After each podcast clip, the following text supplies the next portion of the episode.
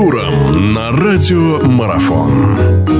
Хорошо, а, продолжается наша беседа. Анатолий Федорович Бышевец у нас в гостях. Мы говорим о предстоящем 22-м э, туре Российской футбольной премьер-лиги. Анатолий Федорович, э, к Анжи давайте перебираться. На момент записи нашего интервью мы еще пока не знаем, как Анжи сыграет э, с Алкмаром ответный матч, да, но Анжи потом играть с ЦСКА. Многие отмечают, что команда преобразилась. Эм, что скажете вы и есть ли шанс у Анжи попробовать отнять очки у ЦСКА, как вы считаете?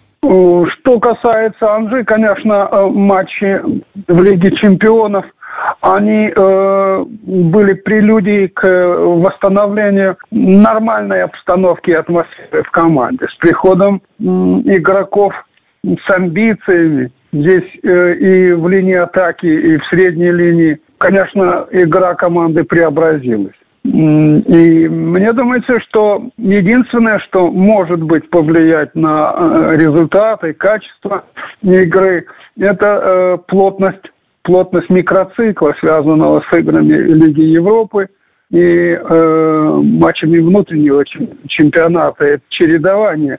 И нагрузка, конечно, будет достаточно большой. И здесь многое будет зависеть от того, насколько тренер удастся распределить эту нагрузку в плане равномерности. Хорошо, ну и «Зенит», э, давайте поговорим. «Зенит» принимает Дома крылья Советов. «Зенит» сейчас в таком состоянии после вот этого матча с Боруссией. Есть все-таки какая-то надежда, что удастся там э, собрать э, игроков в единое целое, потому что, ну, действительно, и вы об этом тоже говорите, что несколько удручающее впечатление от команды, которая является действующим чемпионом и которая действительно рассчитывает на самые высокие результаты.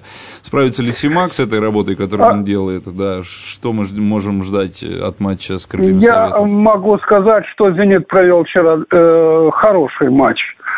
Надо сказать, что и несколько в другом качестве была Маруси, уверовав в то, что э, она себя обезопасила, сыграв, сыграв э, 4-2 в, в Петербурге. Но все равно это не умаляет достоинств команды. А преимущество перед крыльями Советова, оно, оно очевидно и не вызывает сомнений. Ну и давайте быстренько пробежимся по оставшимся матчам. Терек-Кубань. Терек с приходом Рахимова. Какое впечатление у вас? Э, впечатление вас очень хорошее. Я думаю, что э, незаслуженно был проигран матч в Урале. И Терек сохраняет хорошие шансы выйти из э, зоны опасности. А вот э, оппоненты, в данном случае Кубань, я имею в виду, что может быть в этом? Кубань, э, Кубань показала хороший матч с Динамо. И думаю, что игра будет очень сложной и упорной. Во многом определится э, реализацией э, голевых моментов. Ну и последнее, что у нас осталось, это Краснодар и Спартак, страдающий Спартак. Что, что ждет Спартак? Или все там поговаривают уже о Клинсмане, о приходе Клинсмана. В данной конкретной ситуации Спартак выберется из кризиса или все-таки нет? Для этого есть все, для этого есть основания. Но надо учитывать, что Краснодар – это команда хорошего уровня. Сегодня есть проблемы э, в в команде, э, связанные прежде всего с атакой. Но думаю, но думаю, что э, у Спартака ситуация, когда э, есть только одно направление – это атака, это победа. И, конечно, большая ответственность перед болельщиками. Спасибо большое. Анатолий Федорович Бышевец был у нас в гостях. Анатолий Пока. Интервью с первыми лицами в мире спорта. Аудиотрансляции игровых видов спорта.